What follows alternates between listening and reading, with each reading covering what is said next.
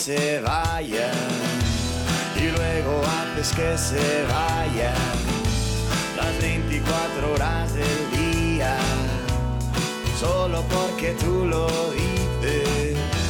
tan solo porque tú lo dices. Hola amigos y amigas, fanáticos del fútbol en general, bienvenidos a Fútbol en Casa, podcast que arranca hoy, que lo hace aprovechando la cuarentena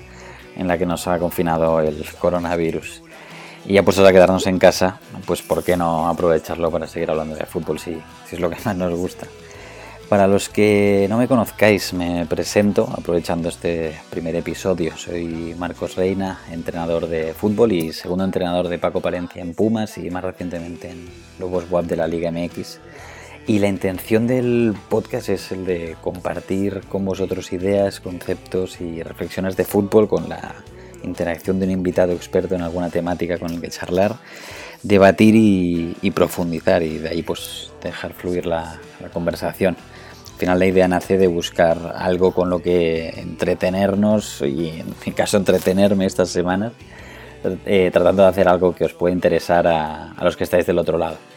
Porque eso del yo me quedo en casa creo que nos va a durar varias semanas.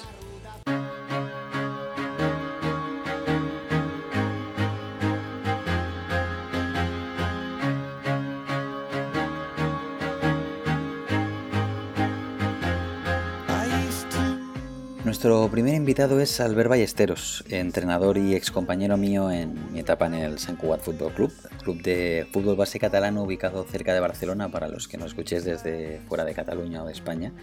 que los últimos meses los ha dedicado a escribir un libro sobre Pep Guardiola. Y diréis, ¿otro más? Pues sí, otro más, pero diferente.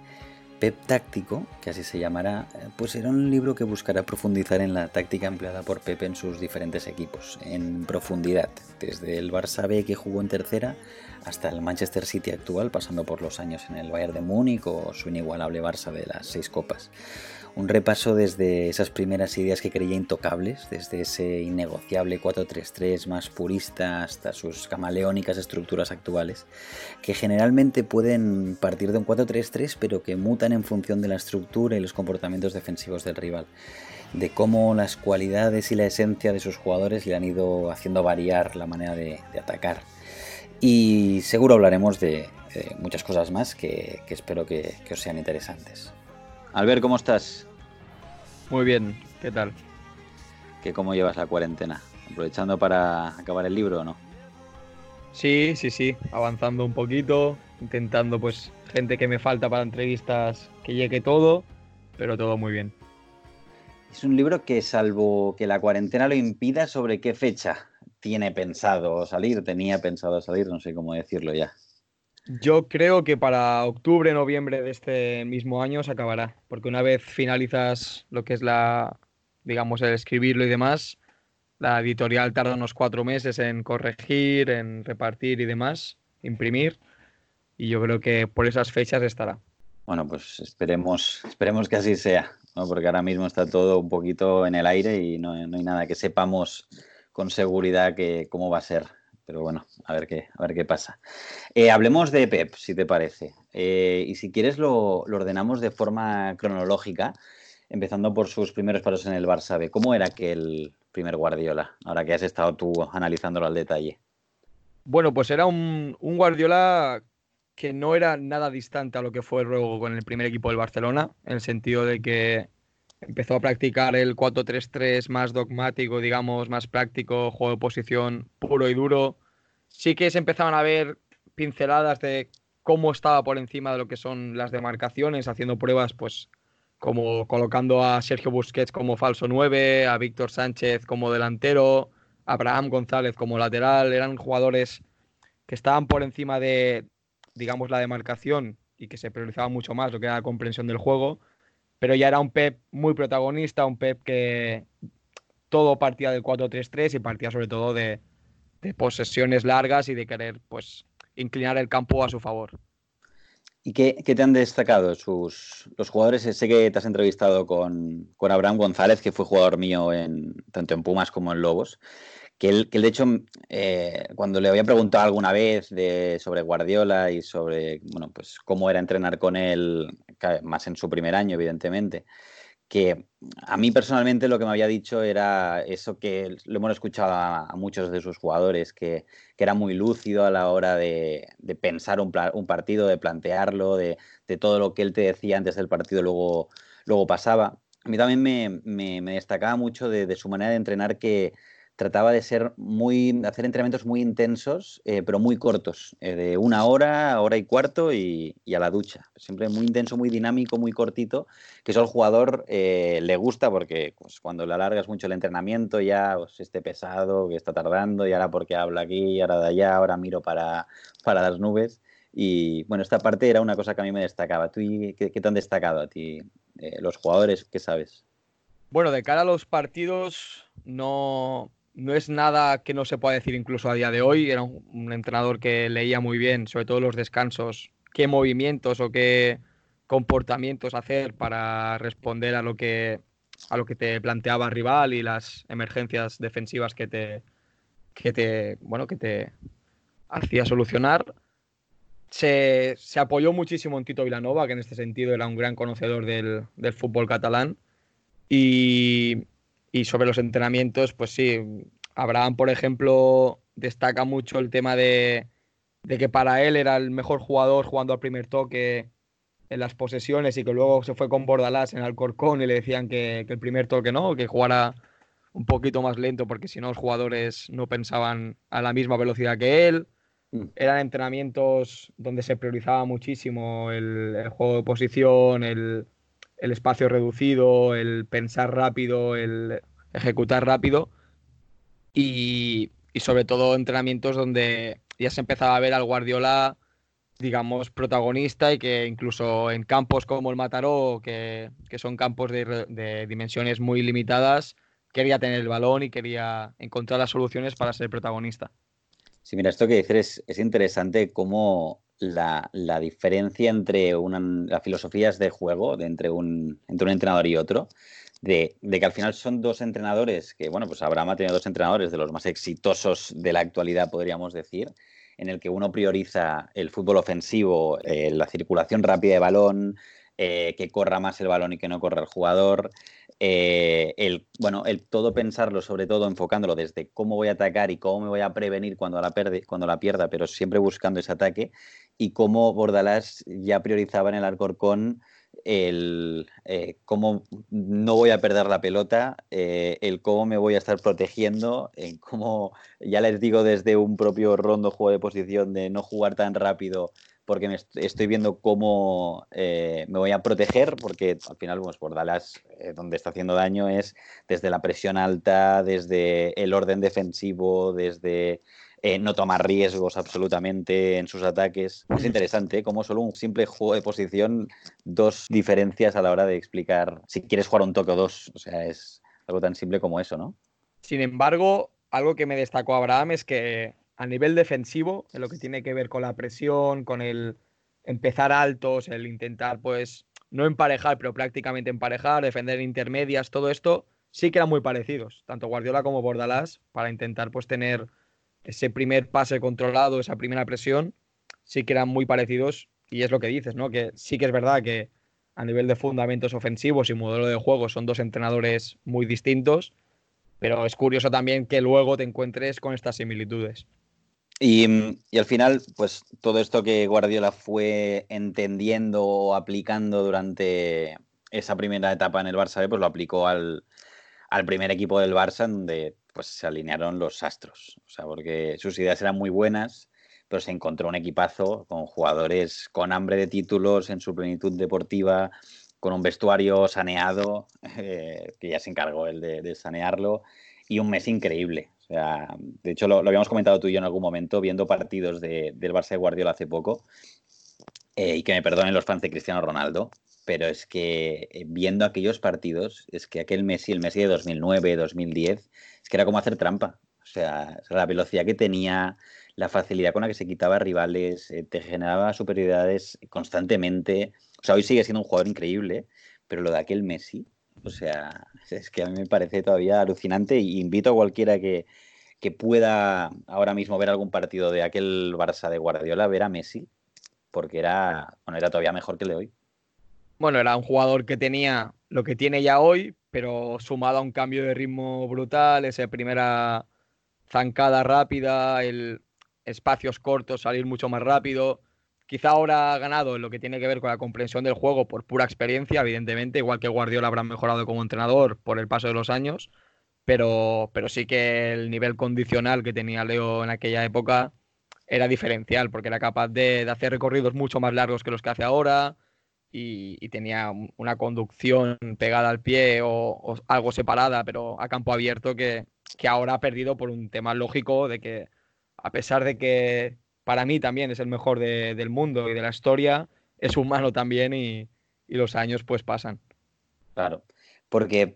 de, ese, ¿tú crees que hubo mucha diferencia de, desde eh, pues lo que es el modelo de juego, la idea de juego desde el Barça B al primer equipo? luego hablaremos de cuando pasa al Bayern y cuando pasa al City, que ahí sí se ve claramente que hay un cambio eh, claro en cuanto a estructuras, en cuanto a maneras de atacar, pero ¿crees que hubo mucha diferencia o qué, diferencias crees que hubo en ese paso desde el Barça B al, primer equipo? Los, los, principios siguen siendo muy, muy parecidos, en el sentido de que busca priorizar todo con 4-3-3, alguna vez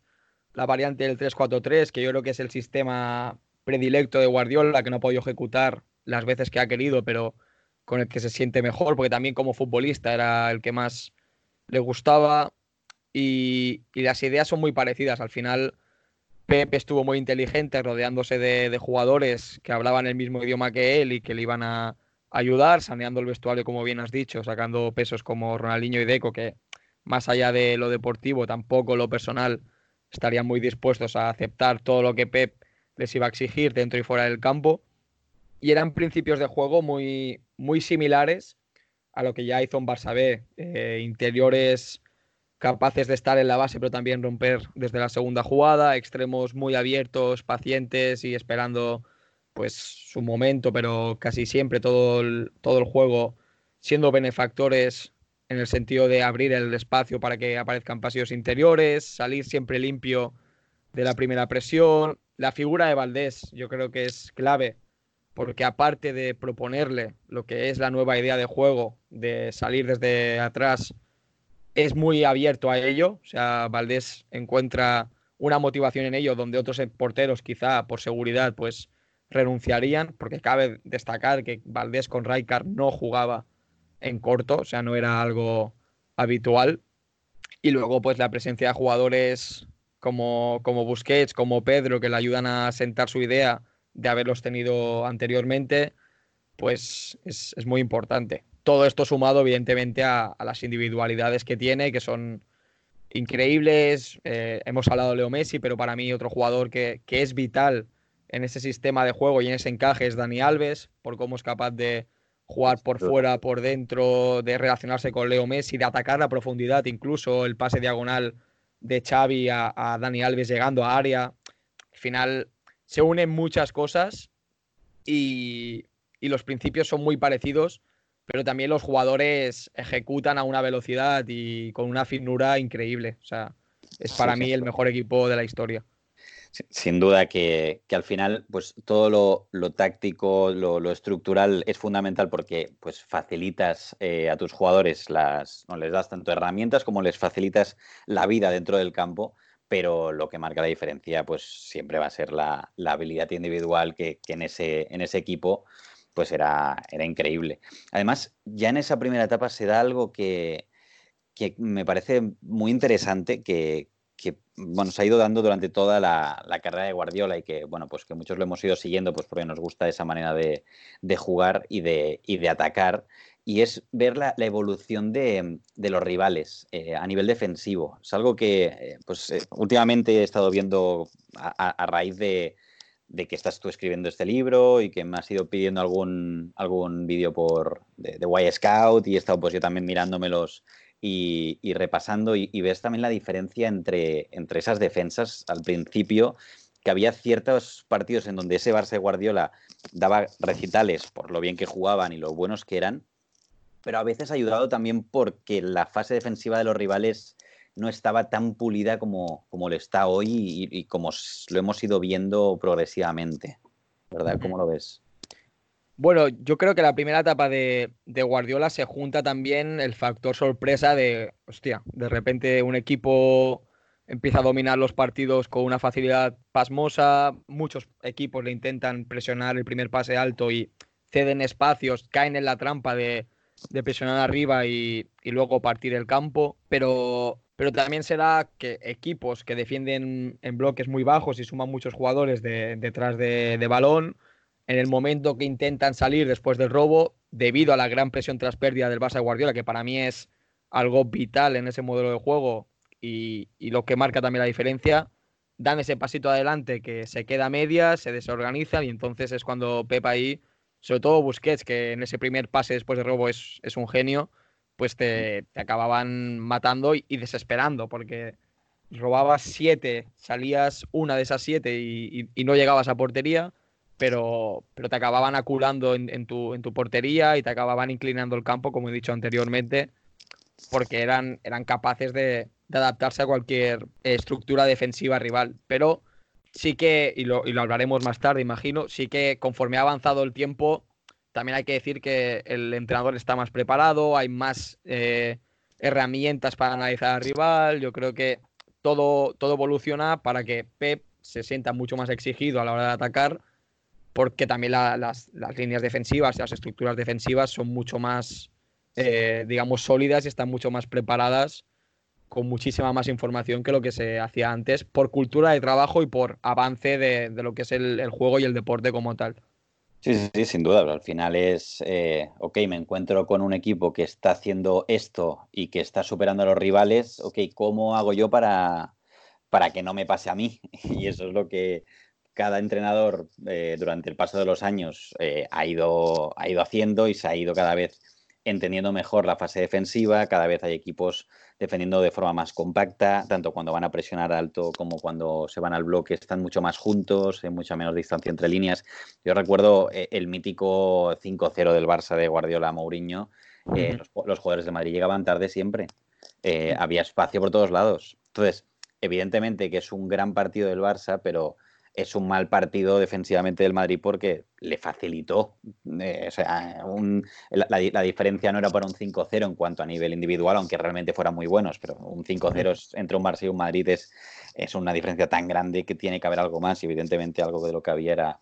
eh, a nivel defensivo, que luego pues todo fue ajustándose. Y ese, eh, ese partido, Marcos, para mí es, es una referencia clara de cómo los equipos que se enfrentaban a Guardiola han ido evolucionando, porque esa misma temporada, a final de temporada, se enfrentan en Copa del Rey y tú ya ves a un Real Madrid mucho más atento a lo que son las relaciones entre las líneas, cuándo saltaron o no los centrales a la figura de Leo Messi como falso 9, cómo se ajustan los laterales sobre los extremos, eh, cuándo saltan o no a presionar.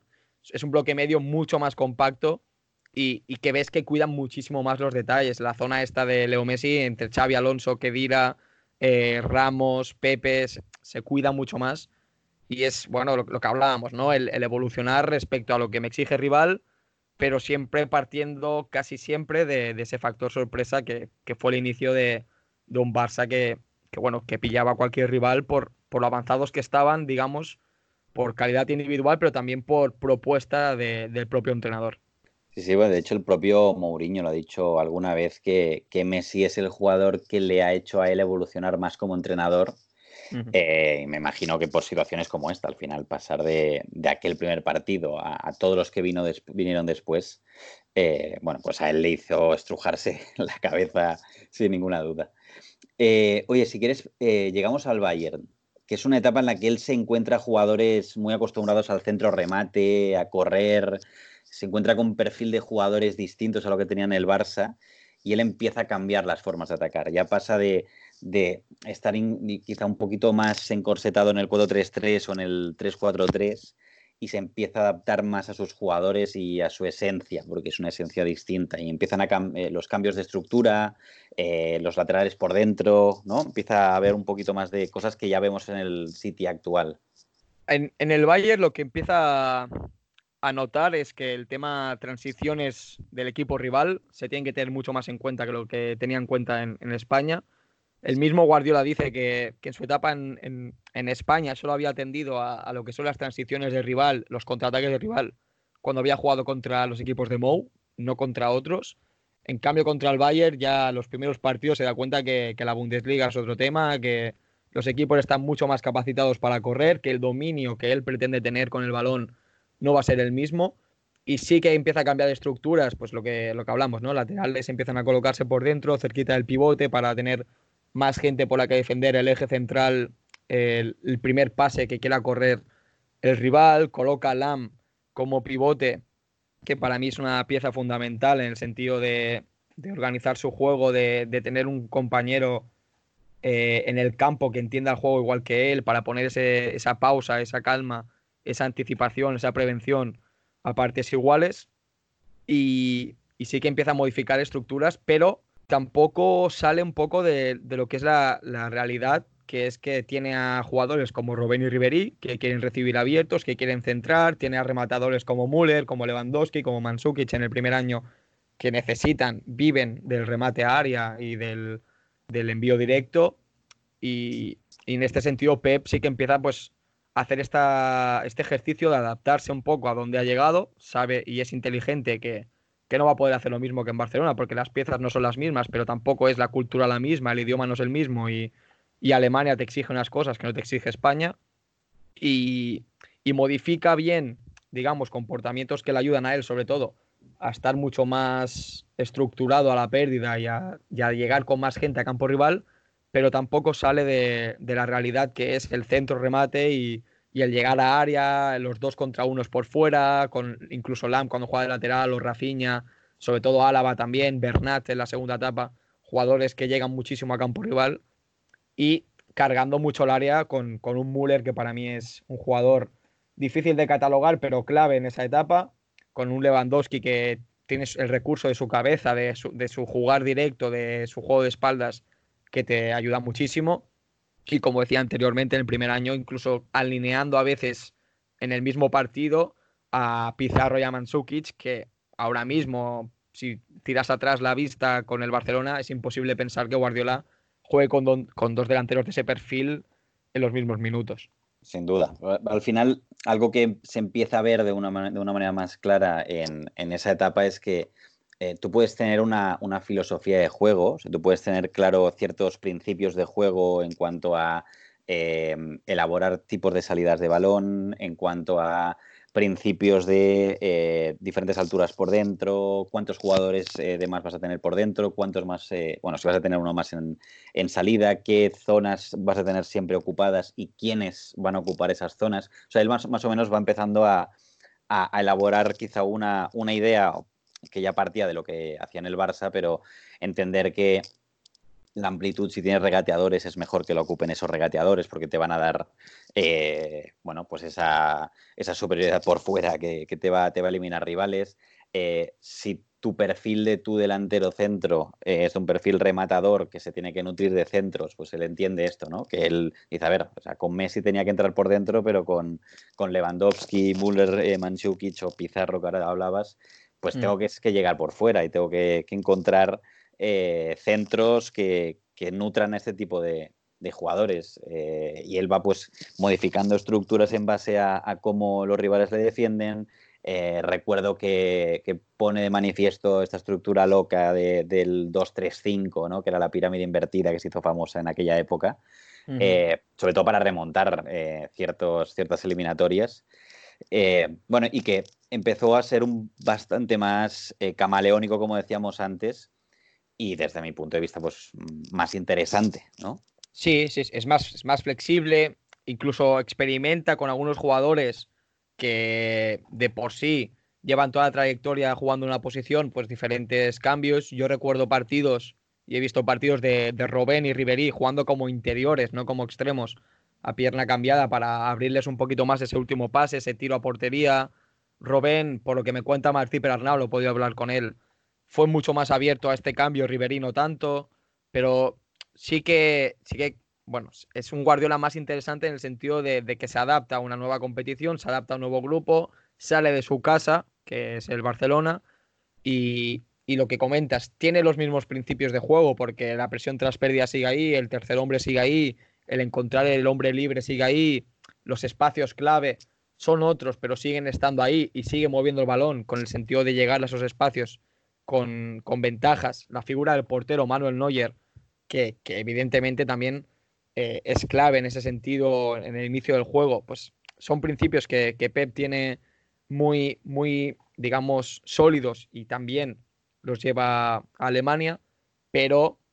las formas de progresar cambian por el simple hecho de que también los jugadores, los protagonistas son otros y su realidad es otra. Bueno, y la última etapa, vámonos a, Manchester. Él llega a la Premier y se da cuenta de, cosas como de que las segundas jugadas son súper fundamentales en una liga que históricamente vivía del juego directo y de esas segundas jugadas. Recuerdo él alguna, alguna entrevista, eh, alguna declaración en algún momento hablando de esto, de que se tenía que, que, afrontar y darle la importancia que tenía a las segundas jugadas y a las terceras y a las cuartas, decía,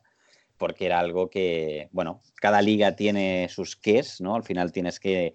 aprender a entender la idiosincrasia de cada una de las ligas. A mí me pasó eh, estando en México y, hoy entiendo mejor eh, pues cómo es esa liga, qué me voy a encontrar, eh, contra qué tipo de rivales me voy a encontrar, cómo son la mayoría de entrenadores, qué, pretende este, qué pretende el otro. Y, en un caso como, como el de Inglaterra, pues donde se vivía históricamente el juego directo y en donde incluso a él le decían ¿no? que, en Inglaterra no se podía jugar así y él pues acabó demostrando que, se podía jugar así y hacer 100 puntos jugando así. Bueno, tuvo, el primer año tuvo bastantes dificultades que acabó resolviendo yo creo que también acompañándose de, fichajes que le ayudaron y, le ayudaron pues a tener un modelo de juego mucho más eh, acorde a lo que él quería, pero, pero el, inicio le cuesta, le cuesta porque tiene jugadores que no acaban de dominar las áreas. Yo creo que Claudio Bravo es un, gran portero, pero en ese sentido eh, Ederson estaba un paso por encima de él. Luego a nivel de línea defensiva, pues tenía centrales que para el tipo de juego que quiere practicar Pep eran algo lentos. Y atacando como atacas con 40 metros a tu espalda, pues es evidente que, necesitas fichar y es en ese momento cuando llegan pues jugadores para la línea defensiva como Laporte, como Mendy, como Walker, Danilo. Te estoy hablando del primer mercado de fichajes, primer verano que tiene Pep post primera, post primera temporada. Y luego creo que hay un, tema de adaptación de, de, los jugadores que le acaban costando en el sentido de gestionar espacios cortos. Jugadores como Sterling, como el mismo Kevin De Bruyne, que tienen problemas al inicio tanto a nivel técnico como a nivel cognitivo, por lo que acaba demandando Pep, y luego tú ya ves la evolución que tiene. Él se apoya mucho en otros como, como David Silva, por ejemplo, que, que ya sabe lo que le pide Pep y domina, pues, digamos, lo que son los espacios de juego y demás, pero los inicios le cuestan por lo que hablamos. Y luego que se encuentra un panorama que,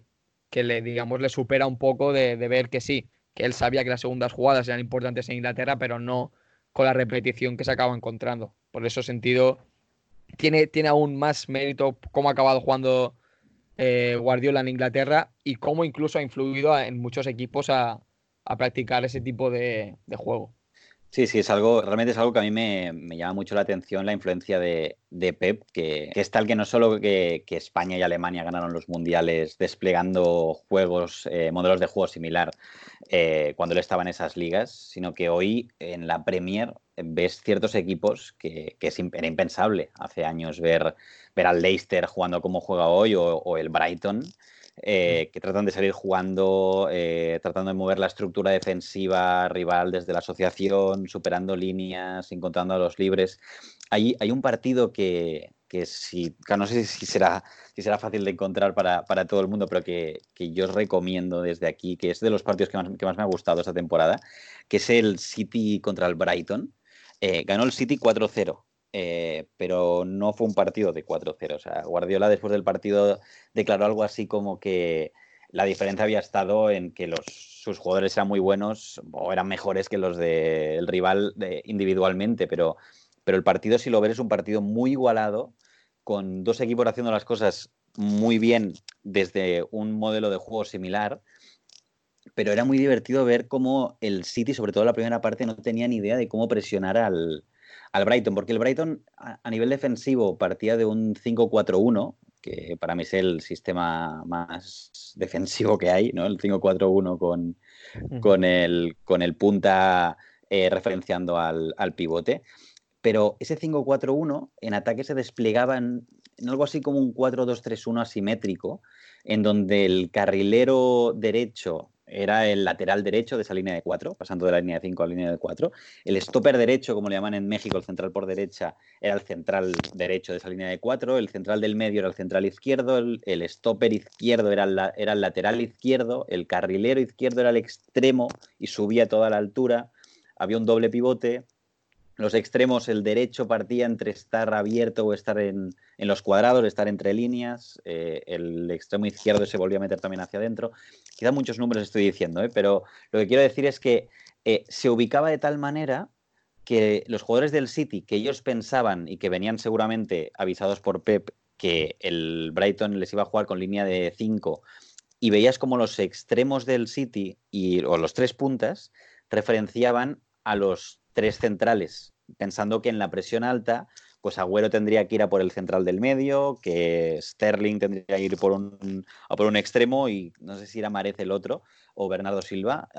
yendo a presionar al otro central y se encontraban con una línea de cuatro en donde no sabían quién tenía que ir con quién, eh, el que tenía que saltar con el medio centro, venían dos medios centros del Brighton y se encontraba que no sabía quién tenía que marcar y el Brighton siempre encontraba un hombre libre será muy divertido ver cómo un equipo a priori eh, pues más débil eh, era capaz de, encontrar al hombre libre y el City hacía lo mismo, pues porque el City es muy bueno y sabe muy bien hacer esto, ¿no? Pero bueno, es un partido muy chulo, la verdad, eh, recomendable y es un ejemplo muy bueno de, lo que para mí también es que es el fútbol como partida de ajedrez, como ir moviendo mis piezas para que tú no sepas cómo te voy a atacar, por dónde voy a salir, cómo, me vas a presionar o cómo te voy a presionar yo, ¿no? Sí, bueno, es que yo creo que la tendencia actual es hablar de roles y no tanto de posiciones. La gente cada vez está más pendiente de qué es lo que me plantea el rival a nivel defensivo y qué urgencias me plantea, cómo me marca, cómo me defiende, si me persiguen o no. Y a partir de ahí, pues tú ser flexible en tu posición y a nivel funcional. Y, y en este sentido, evidentemente, yo creo que el City de los cuatro equipos que ha entrenado Pep, es el equipo que más eh, avanzado tiene el saber responder a las, eh, digamos, intenciones defensivas del rival y el ser flexible a nivel posicional. Y, es una tendencia que, te está llevando pues, a, lo que es el fútbol actual, a un jugador que sea inteligente, que sepa responder a movimientos que sean en beneficio propio o sean para beneficio de un compañero o compañeros, que, comuniquen mediante movimiento, que sepan cuándo el apoyo es para ellos o no, el ser paciente eh, respetando tu posición y esperando y confiando en el pase del compañero. Todo este tipo de, situaciones que ahora mismo te exige el juego, para mí tienen mucho que ver con, lo que Guardiola plantea y con cómo de exitoso está siendo en el, en el fútbol actual. Sí, mira, a mí hay algo que, bueno, lo hemos hablado muchas veces, eh, que a mí me, me, parece muy interesante y que es algo fundamental en, mi manera, en nuestra manera, con mi cuerpo técnico, de, ver los partidos y de afrontar eh, o de ver el fútbol, que es el, el, pensar en, bueno, según cómo me está defendiendo el rival, pues cómo voy a atacarle yo, cómo modificar ese plan de partido que viendo el sitio de Guardiola siempre puedes encontrar nuevas maneras de atacar. Él va variando esa manera de atacar. En el sitio lo hemos ido viendo constantemente también, pues durante estas temporadas, ver cómo, cómo igual se encontró una primera etapa que casi todo el mundo le defendía 4-4-2 en línea, que es lo más habitual casi en el mundo entero. Pero luego empezó a encontrarse con líneas de 5 permanentemente, sobre todo muchos partidos con ese 5-4-1 eh, bajo, con el punta referenciando al pivote. Eh, a veces un 4-1, 4-1 muy bajo también con las líneas muy juntas, y ver cómo iba encontrando soluciones que muchas de esas soluciones te sirven durante uno o dos partidos. Quizás es porque luego el rival te habrá visto y te va a tapar o a ver qué, qué, es lo que tú le vas a hacer. Entonces igual o ya no la vuelves a hacer o te la guardas para dentro de muchas jornadas después si es que se va a dar una situación similar. Recuerdo en esa seguidilla de partidos con un 5-4-1 como el eh, Guardiola lo que, lo que hacía era cerrar a los laterales eh, en una zona no, no, muy, muy, muy cerradas, pero los empezaba a cerrar para atraer a los extremos hacia adentro, para que persiguieran a ese lateral, y el interior caía por fuera. Mantenía el extremo abierto, con lo cual sujetaba habitualmente al, carrilero y sujetaba esa línea de 5 eh, lo máximo que podía, por lo cual el que tenía que saltar ahí afuera era el pivote, que tenía que perseguir al interior hasta afuera. y, a veces pues ese medio centro no se atrevía porque si lo hacía liberaba mucho el espacio por dentro y podía ser que, Sterling se colara en esa espalda y pudieran encontrarlo directo. Había, veces que no lo perseguían y entonces encontraba al interior libre, a, De Bruyne o a, Silva. Eh, y a partir de ahí pues superaban esas líneas y hacía una diagonal hacia adentro y ya cuando estás atacando la última, la última línea, ya ahí hay peligro, ya ahí se empieza a desordenar todo, ya empiezan las dobladas, empiezan los movimientos. Y, bueno, pues era, es, algo que a mí me, divierte mucho y ver cómo, como de Guardiola siempre puedes sacar buenas ideas, eh, como, como esta, pero a veces son ideas que en el caso de Guardiola se va encontrando con tantas fases defensivas distintas que, que le obliga a ir siempre evolucionando y evolucionando las maneras de atacar, las estructuras que utilizar, eh, quién va a ocupar los espacios en cada partido en función de sus características y la, y la del rival. Bueno, es una parte que, que es muy interesante. Sí, al final, para mí lo que tiene mucho valor es con el tiempo que tienes en el fútbol profesional para trabajar, y esto sabrás tú mejor que yo, que es poquísimo, porque al final son muchos procesos de recuperación, juegas cada dos, tres días, es muy complicado establecer, digamos, principios de juego y, entrar en el detalle, cómo los jugadores de Pep son capaces de interpretar este tipo de situaciones. Tú hablabas ahora del interior cayendo por fuera, si le persiguen o no, pero no es solo que el interior se meta por fuera o no, es también que el que tiene el balón sea capaz de decidir el mejor pase, que el alejado, que tiene más tiempo para moverse o no, sea capaz también de interpretar si le están persiguiendo o no al interior para venir al apoyo o no, colocándose, por ejemplo, delante los centros, viniendo no como tercer hombre. Todo este tipo de relaciones de tres, incluso de cuatro, que se, que se generan en el juego y el relacionar intenciones para así generar ventajas es algo para mí increíble, que tiene mucho valor. Y, y, yo a veces hablo con entrenadores y me dicen, no, es que yo lo que hace Pep no lo miro mucho porque yo luego no voy a poder llevar a mi realidad, no voy a poder hacerlo porque es algo que necesitas los mejores y demás, pero, pero para mí precisamente eso es lo que hace que tenga, que tenga más valor y que lo haga único, el sentido de, de en estos procesos ceder mucho a la libertad, eh, digamos, cognitiva del jugador, que sea capaz de, de interpretar los espacios y a partir de unos parámetros, pues dotar al jugador de esa, de esa libertad. Pero tiene, tiene muchísimo valor el, el desde fuera tú ver cómo encadenan movimientos poseedor, primera línea, segunda línea, incluso tercera línea, cómo encadenan movimientos de, venir al apoyo o atacar a profundidad, cómo cambian los jugadores que fijan en amplitud y se relacionan entre ellos y demás, cómo cambian los roles, jugadores de dentro para atacar por fuera. En el City, por ejemplo, la relación lateral interior-extremo es un continuo, todo el rato generan continuidad. Eh, emergencia y profundidad, incluso amplitud, y se van cambiando todo el rato los roles. ¿Cómo ves a David Silva pues saliendo hacia afuera, atacando el, intervalo central lateral? Kevin De Bruyne, que en esto está siendo pues jugador clave, pues atacando a profundidad y atacando este intervalo que comentaba. Es un cúmulo de, situaciones que sí, que tú puedes entrenar y demás, pero que exigen también al jugador que tenga un dominio del juego y, una capacidad de, de comprender todo lo que pasa en el juego y, a una velocidad gestual y de reacción brutal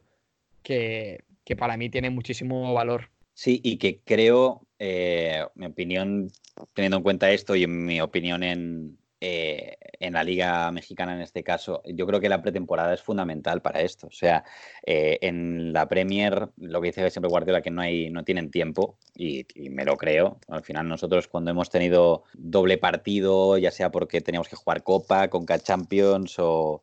tuvimos que eh, hubiera doble jornada de liga entre semana, no hay tiempo, evidentemente. O sea, ahí cuando tienes que preparar un partido y es distinto a, al del fin de semana pasado eh, anterior, bueno, tienes días de recuperación, días previos en donde el día previo en el que no puedes poner mucha carga, entonces tienes que ver de qué manera hacer o preparar el siguiente partido de forma muy casi de, de parado, poco dinámico, en donde los jugadores entiendan, ok, pues vamos a ubicarnos así, o vamos a presionar así, o nos van a venir por aquí, vamos a encontrar al libre aquí, de una forma muy simple porque no, bueno, pues porque no, no, puedes cargar de trabajo a los jugadores, sobre todo a los titulares, que son los que vienen con, mayor carga y los que vayan a jugar después. Y por lo tanto, eh, gran parte de esos principios lo vas a tener que trabajar en pretemporada y el resto va a ser mucho de, de vídeo. O sea, no solo lo que tú le puedas explicar, sino que lo que vayan entendiendo a lo largo de la temporada con correcciones de vídeo. Claro, cuando tienes semanas largas sí puedes trabajar un poco más y ahí sí que puedes estar eh, explicando y trabajando ciertas cosas, pero en situaciones tan cortas como pasa en la Premier, que constantemente están jugando doble partido, ya sea por la FA Cup, ya sea por la Champions en algunos casos, eh, etcétera, etcétera, no tienen tiempo. Entonces les toca trabajar sobre todo desde, desde el vídeo. Y, yo por eso lo que, una cosa que decías ahora hace un momento, que hay gente que piensa que no, puede que no hacerlo con sus equipos. Sí es cierto en muchos casos, nosotros que conocemos también el fútbol catalán, algo que impide eh, jugar de esta manera es la dimensión de los campos. Los campos en el fútbol base catalán eh, en general son pequeños, no son tan grandes como los campos de primera división. Hay alguna, alguna excepción, como el campo del Hospitalet. Para los que seáis de aquí, pues eh, ya sabréis de qué, de qué os hablo. Pero la mayoría de los campos son pequeñitos y eso hace que al final pues, se reduzcan los espacios de manera drástica y es muy difícil de, de ejecutar. En cambio, en primera división, mi opinión a día de hoy es que sí puedes hacerlo, evidentemente necesitas cierto perfil de jugadores. O sea, por ejemplo, los centrales son fundamentales para, para el juego de posición. Eh, si con balón son limitados, se te va a complicar mucho. evidentemente, el, portero también. o el portero también. evidentemente que hay ciertos jugadores que, te, limitan y que tienes que saber adaptarte a ello o, no sé, tú ya decidirás eh, qué perfil de central fichas o si vas a poner a un central que te dé eh, más salida, pero te va a quitar en temas de defensa de área, en duelos y demás, tú ya decides. Eh, pero, pero sí creo que, en primera división se puede hacer. Nosotros con Lobos WAP pues planteamos un modelo de juego similar a este y pues no nos fue mal, la verdad. Eh, pero el propio Brighton ah, es un equipo de los de menor presupuesto en, en la Premier y, está, haciendo una temporada, pues, bueno, para, para, su objetivo, que es, que es salvarse. O sea, tú puedes eh, cumplir ese objetivo de una manera o de otra, todas son válidas, pero mi, punto es que ellos buscan esta manera y les está funcionando. O sea, que no, no es que es imposible que te funcione, te puede funcionar eh, jugando de esta manera, pero bueno, pues has de entrenarlo correctamente y pues en el caso del Brighton que os, he puesto este ejemplo, pues eh, su entrenador, que es Graham Potter, lo, lo, está haciendo bien. ¿no? O sea, se, puede. Mi, punto es que, bajo mi punto de vista, se puede hacer eh, con, un poco más de, limitantes, ¿eh? ciertos puntos que no se puede hacer, ¿eh? pero en primera división creo que muchos equipos, si se prepara bien y se ficha jugadores de ese perfil dentro de tus posibilidades económicas, se puede llegar a, jugar de, de, esta manera. Sí, y bueno, sobre todo ser muy paciente, yo creo, con, con lo que es la comprensión del jugador y de entender los porqués del juego, el por qué pasa una cosa, la otra, el hacerle entender todo y, en este sentido sí que los espacios pues es algo que cuanto más espacio tengas mejor, si tus jugadores se van a saber relacionar y van a tener buenas distancias de relación en esos espacios más grandes o más pequeños, seguro que estén habituados a hacer los entrenamientos, pero, pero al final es, es en lo que Guardiola cree, es en lo que él siente que debe expresarse y, todo tipo de juego bien hecho y bien trabajado, pues se puede, se puede ejecutar. Y es en este sentido, Pep no es que sea un romántico, él, juega para ganar y es la manera que él siente que, que le acerca más a ganar. Por eso creo que, que, ahí cada uno debe escoger, evidentemente, pues teniendo en cuenta los jugadores que tenga, el contexto en el que se encuentre, mil, mil historias que todos los que son entrenadores saben, saben de qué van, pero, pero yo también estoy un poquito en, tu, en tu opinión, en el sentido de que si uno es paciente y, trabaja y,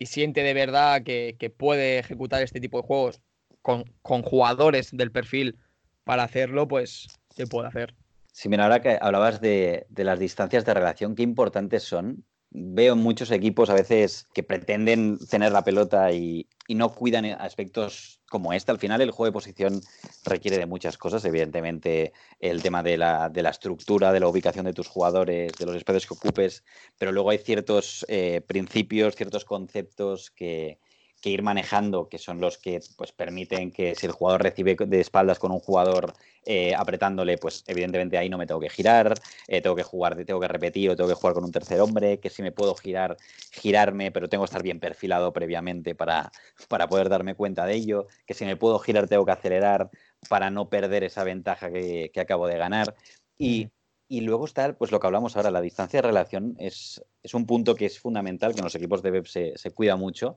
Muchas, bueno, muchas veces se ven situaciones en donde, por ejemplo, pongamos que el pivote se ha hundido entre centrales y no has puesto a ningún jugador a la espalda de la doble punta y tienes a tus interiores muy separados de esa línea de tres que acabas de montar, que son los dos centrales más tu medio centro,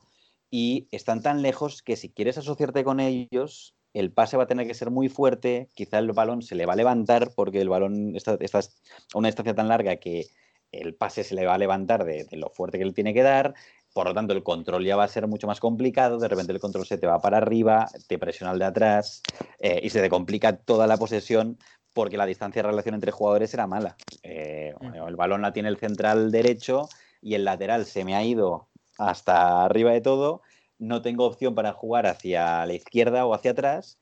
y no tengo salida por, por, la derecha. Y ahora, ¿con quién puedo jugar? Y si tengo que jugar con, el, con mi lateral, pues voy a tener que jugar con un pase largo, que quizá voy a tener que estar ya dividiendo la, pelota.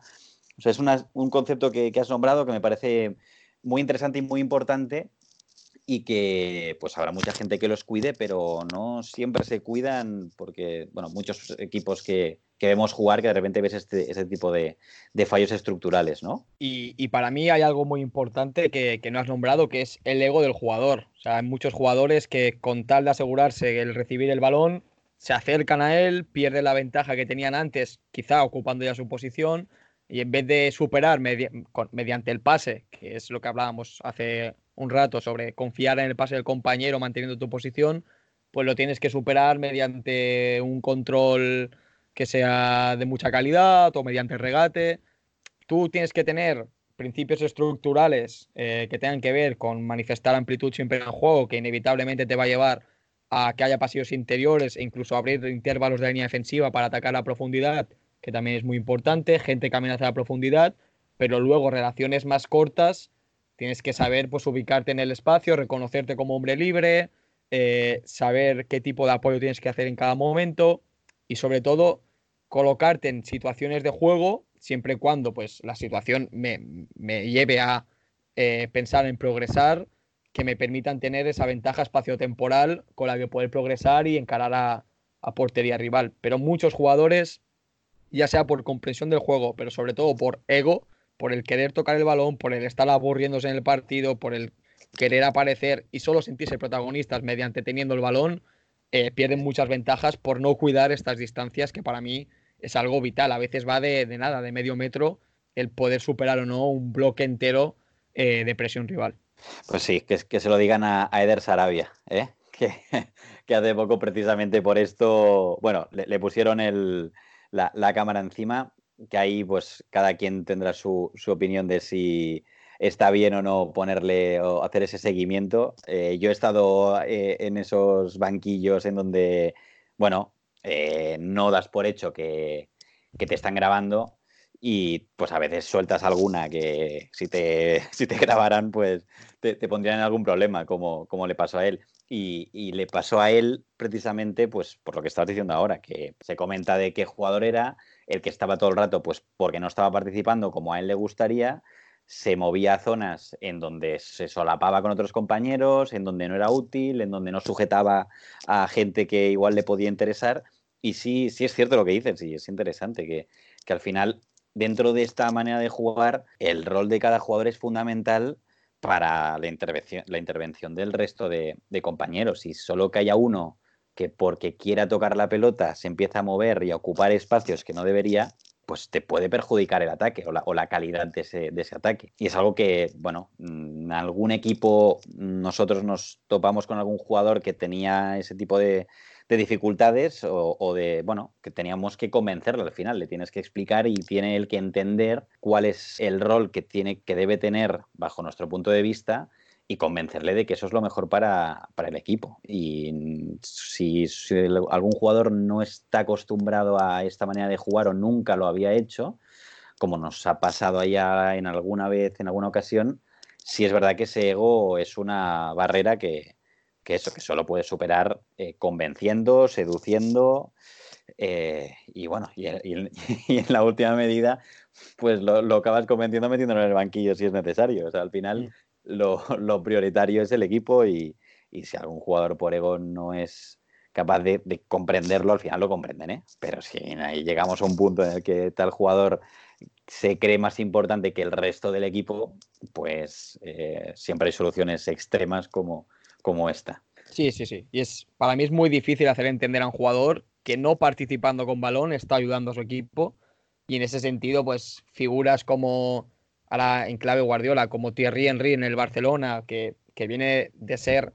eh, todo en el Arsenal, un jugador diferencial que jugaban para él, que asuma el reto de, vale, ahora tengo que estar aquí abierto, esperando mi momento para que Xavi, Iniesta, Busquets, Messi tengan los pasillos interiores abiertos y cuando me llegue el balón, entonces yo estar preparado para desmarcarme, para encarar, para lo que sea, pero primero partiendo de la premisa de que tengo que hacer grande el campo, pues es algo de mucho valor y que creo que también en el sentido comunicativo de lo que dices, de seducir, de convencer, Guardiola ha sido muy, muy ejemplar. Vamos a dejarlo aquí, Albert. Eh, te agradezco que estés en este primer programa de fútbol en casa. Ah, espero que a la gente le haya parecido tan interesante como a mí me lo está siendo hablar contigo sobre esto. Siempre es divertido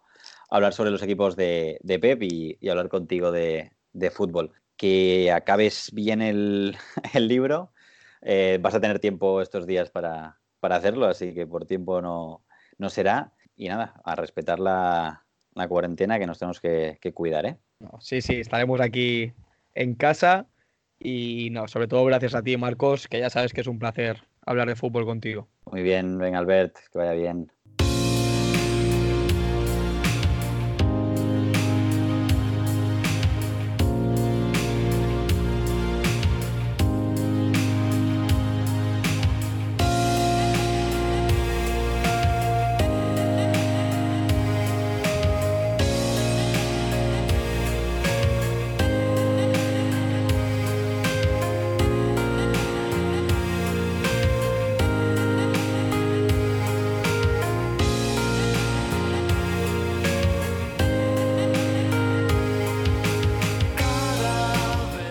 Pues hasta aquí el primer episodio de Fútbol en Casa. Espero que os haya gustado y si queréis podéis dejarme vuestros comentarios en mis redes sociales en arroba marcosreina, todo junto,